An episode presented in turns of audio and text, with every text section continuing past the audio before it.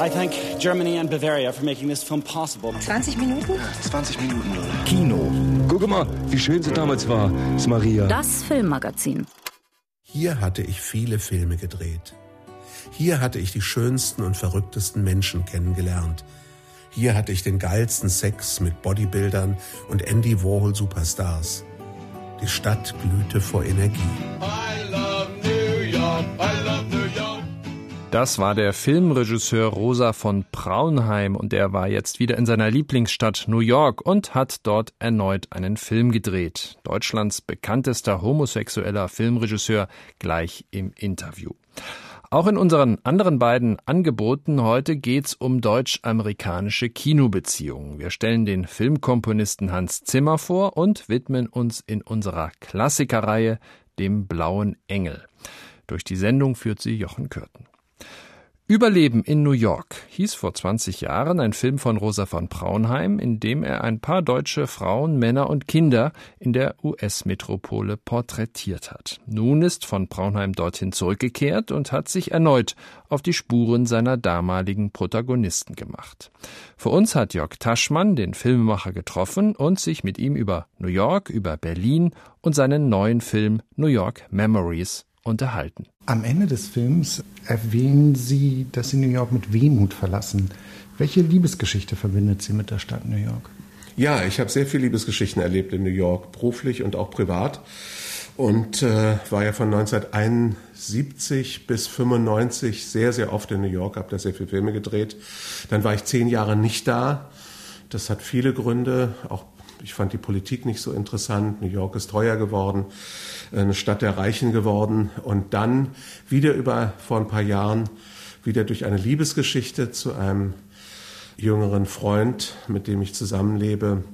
Der war so begeistert von New York und der hat mir eigentlich wieder eine neue Sicht auf New York auch eröffnet. Und wie spontan entsteht dann so ein Film wie Memories? Und ist da wirklich auch ein Drehbuch vorhanden oder ist das ein Film, der dann mehr im Schnitt entsteht? Also spontan sind natürlich immer die Ideen, die kann man ja jeden Tag haben, aber das Schwierige ist, Geld aufzutreiben. Und Geld aufzutreiben heißt eben, beziehungsweise wenn man auch Förderungen haben will, Fernsehredakteure begeistern, dass man da ein Skript haben muss, dass man die Ideen ausgefeilt haben muss. Und das ist immer ein Prozess von mindestens einem halben Jahr.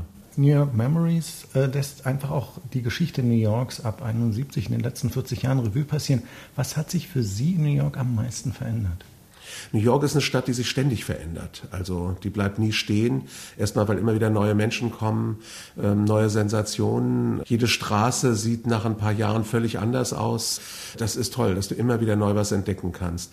Grundsätzlich durch 1995 durch den Bürgermeister Giuliani hat eine ungeheure Säuberung stattgefunden. Also der Times Square, der früher so eine Sexmeile war, auch natürlich mit sehr vielen interessanten Leuten, ist zu Disneyland geworden, also rein für Touristen. Das East Village, was auch den Charme hatte, dass da sehr viel Underground-Galerien und Diskotheken waren und so weiter. Und natürlich auch viel Drogengeschäfte. Das ist jetzt ganz clean geworden und die Superreichen haben dort die Häuser gekauft und die Armen und Studenten und Künstler vertrieben. Wenn Sie Revue passieren, die letzten 40 Jahre, wie würde das ja, kurz und knapp ausfallen? Naja, ich habe gerade ein Buch veröffentlicht, Rosas Rache, 50 Jahre Tagebücher, da kann man das ganz gut nachlesen. Und wenn man diese fünf Jahrzehnte so durchguckt und sieht, ähm, dass man eigentlich immer der gleiche geblieben ist, immer die gleichen Fehler macht und eigentlich wenig dazugelernt hat, da freuen sich manche, wenn sie das hören, aber ich glaube, den anderen geht es auch so. Und wie ist das mit den Protagonisten, die Sie jetzt wieder getroffen haben? Inwiefern haben die sich verändert? Oder meinen Sie auch, dass die ähnlich wie Sie mehr oder weniger sich treu geblieben sind? Naja, New York ist es eine Sache des Geldes, des Überlebenskampfes, ob man dort äh, das Leben finanzieren kann. Äh, New York ist sehr viel härter in diesem Kampf. In Deutschland kann man Hartz IV beantragen und wenn einem das Geld genügt, dann kann man auf der faulen Haut liegen. In New York geht das nicht. Da sind sozusagen die sozialen Dinge sehr, sehr schlecht geregelt und du musst kämpfen. Du musst immer was wollen und du musst improvisieren. Das macht die Leute stark und auch interessant. Manche fallen aber auch durch dabei. Und so ist es mit den Frauen, die ich porträtiert habe. Die kämpfen immer noch. Die müssen hart arbeiten, um dort zu überleben. Und das finden sie aber auch sehr bereichernd für sich. Sie leben seit Jahren in Berlin. Wie würden Sie Ihr Verhältnis zu Berlin auch im Vergleich zu New York beschreiben? Leben in Berlin, schwärmen für New York? Naja, Berlin ist eben viel leichter. Es ist eine billige Stadt, arm und sexy. Sexy vor allen Dingen. New York ist sehr prüde geworden durch die Gesetze eben auch von Giuliani. Sehr viele schwulen Diskos oder Sexbars sind zugemacht worden. In Berlin kannst du rund um die ganze Nacht Sex haben. Das ist für viele Touristen natürlich sehr angenehm. Aber die Stadt Berlin ist natürlich nicht so kosmopolitisch. Du hast halt nicht das Gefühl, du bist in der Welt. In New York hast du unheimlich viel farbige Leute. Du hast in einem Wohnblock, äh, in einem Haus 130 Nationen. Das in dieser Form hast du in Berlin nicht. Also da hast du ein paar Türken und ein paar Araber und ähm, dann siehst du vielleicht ein paar exotische in der U-Bahn, aber es sind doch die meisten weiß und mittelständisch und das äh, macht es auch ein Stück äh, langweiliger. Wir haben gerade ein bisschen die Städte und das Lebensgefühl von Berlin und New York verglichen. Wie aber ist es jetzt für einen Künstler, für einen Filmemacher oder überhaupt für einen Künstler heute in New York und heute in Berlin? Was hat sich da verändert? In New York kostet ein klitzekleines Zimmer mindestens 1300 Dollar. Und hier kriegst du es vielleicht in Berlin für ja, 200 Euro oder so, ich meine, ein Zimmer. Also das ist der riesengroße Unterschied. Und das macht es leichter, hier zu produzieren. Aber äh, New York hat natürlich diese Vorteile, dass dort sich die ganze Welt trifft, der ganze Kunstmarkt, die wirklich interessante Leute. Und du kriegst Anregungen und Aufregungen, die du in der Form hier nicht hast. Und das ist, trotzdem entscheiden sich auch viele Leute aus New York und Amerika nach Berlin zu kommen, weil es hier eben doch einfacher ist sagt der Filmemacher Rosa von Braunheim. Sein neuer Kinofilm New York Memories läuft jetzt in den deutschen Kinos. Von Deutschland nach Amerika, dort aber direkt nach Hollywood, verschlug es auch die Macher des Filmklassikers Der blaue Engel. Der war einer der überragenden Erfolge des frühen deutschen Tonfilms. Marlene Dietrich und Emil Jannings, die Hauptdarsteller, auch Regisseur Josef von Sternberg, nutzten damals 1930 kam der Film in die Kinos die Gunst der Stunde und übernahmen Rollen und Filmprojekte an der amerikanischen Westküste in Hollywood. Die Dietrich wurde anschließend zu einem der größten Weltstars des Kinos. In unserer Reihe Klassiker der deutschen Filmgeschichte heute also Der blaue Engel. Ich habe ein Pianola zu Hause in meinem Salon. Ich bin die Fische Lola, mich liebt ein jedermann. Doch an mein Pianola, da lass ich keinen ran. Sexy ist sie, die Lola, und wahnsinnig verrucht. In Strapsen schmachtet sie auf der Varietébühne die Männer an und die erliegen ihr reihenweise. Aber wer mit Lola Lola anbändelt, verbrennt ganz schnell. 1930 ist Marlene Dietrich der männermordende Vamp in Der blaue Engel. Und darf ich gleichzeitig um Ihre Hand anhalten? Mich willst du heiraten? Ja.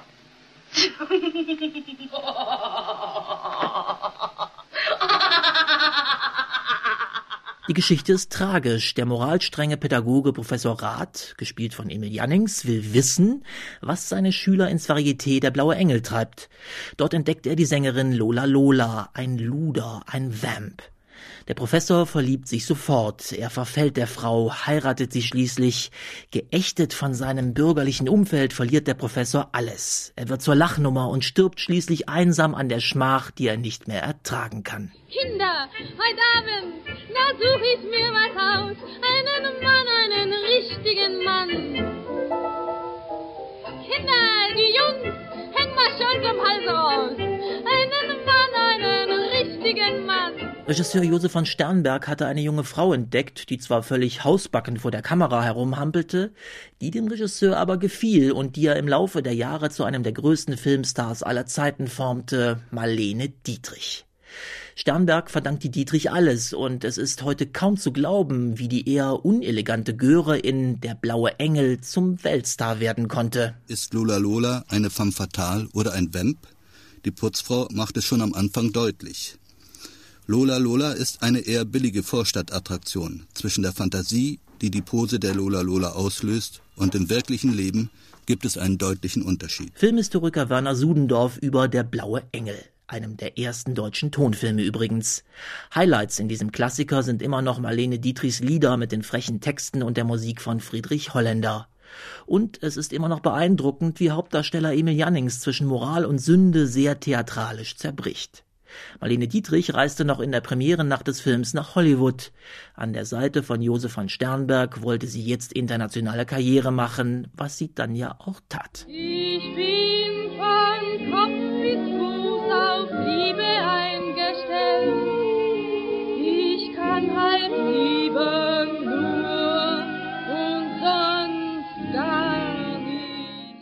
Eine deutsche Stimme eroberte damals also auch Hollywood. Marlene Dietrich im Blauen Engel. Ein Beitrag von Robert Bahles war das. Natürlich sind Schauspieler und auch Regisseure populärer als Filmkomponisten und wenn ein deutscher Kinoklangkünstler in Hollywood Erfolg hat, dann erregt das normalerweise weniger Aufsehen. Hans Zimmer allerdings ist in Hollywood inzwischen eine Topgröße und hat schon 1995 einen Oscar gewonnen, damals für seine Musik zum Film König der Löwen. Zum Abschluss unserer Reihe mit Porträts deutscher Filmkomponisten heute Hans Zimmer. Vergessen wir für einen Augenblick, dass Hans Zimmer neben Blockbuster-Produzent Roland Emmerich der einflussreichste Deutsche in Hollywood ist.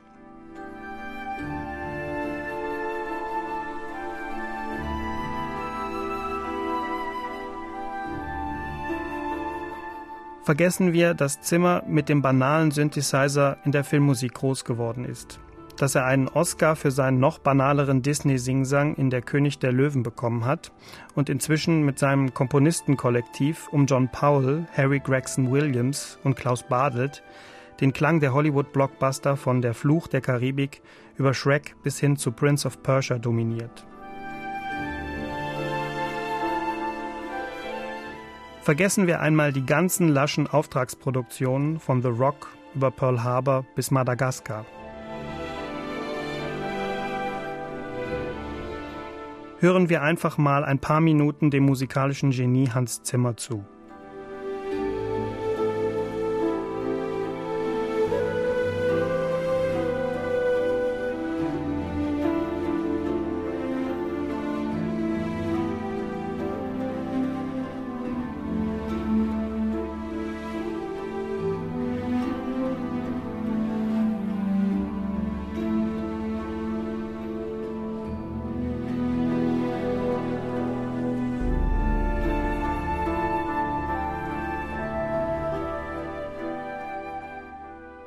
Atemberaubende Filmmusik, die Hans Zimmer ganz aus dem Bauch heraus komponiert. Ausladende Klanggebilde, die Filme wie Der schmale Grat oder The Dark Knight oder wie hier The Last Samurai zu etwas ganz Besonderem machen. Hier ist es Musik aus dem Drama um einen nach Japan verschlagenen US-Army-Captain im vorletzten Jahrhundert. Wir befinden uns in einem Hollywood-Western der anderen Art mit Tom Cruise aus dem Jahr 2003. Mit The Last Samurai kommt man exemplarisch dem Geheimnis von Hans Zimmer auf die Spur.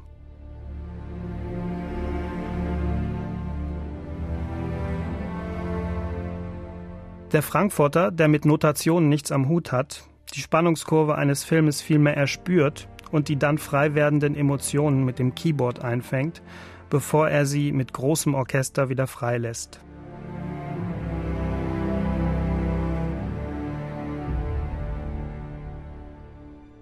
Worum es im Film geht, ahnt man dank des emotionalen Leitfadens der Musik. In den besten Fällen bietet Hans Zimmer einen Hörfilm, in dem man beruhigt die Augen schließen kann. Das sind dann Sternstunden der Filmmusik, die all das andere vom Fließband vergessen lassen. Eine Musik, die atmet, die das Adrenalin bändigt, die Spannung kanalisiert, bis sie mit der unbändigen Kraft und Emphase in Melodie explodiert.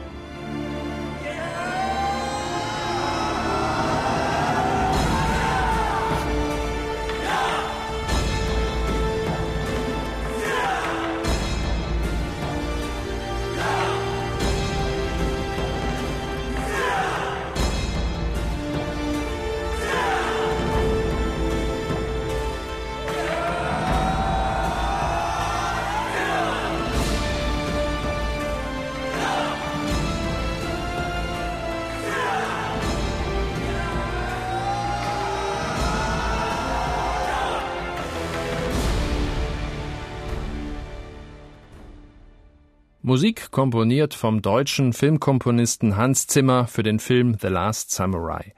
In einem Porträt von Jörg Gerle. Und das war's von Kino und Film bei der Deutschen Welle. Mein Name ist Jochen Kürten.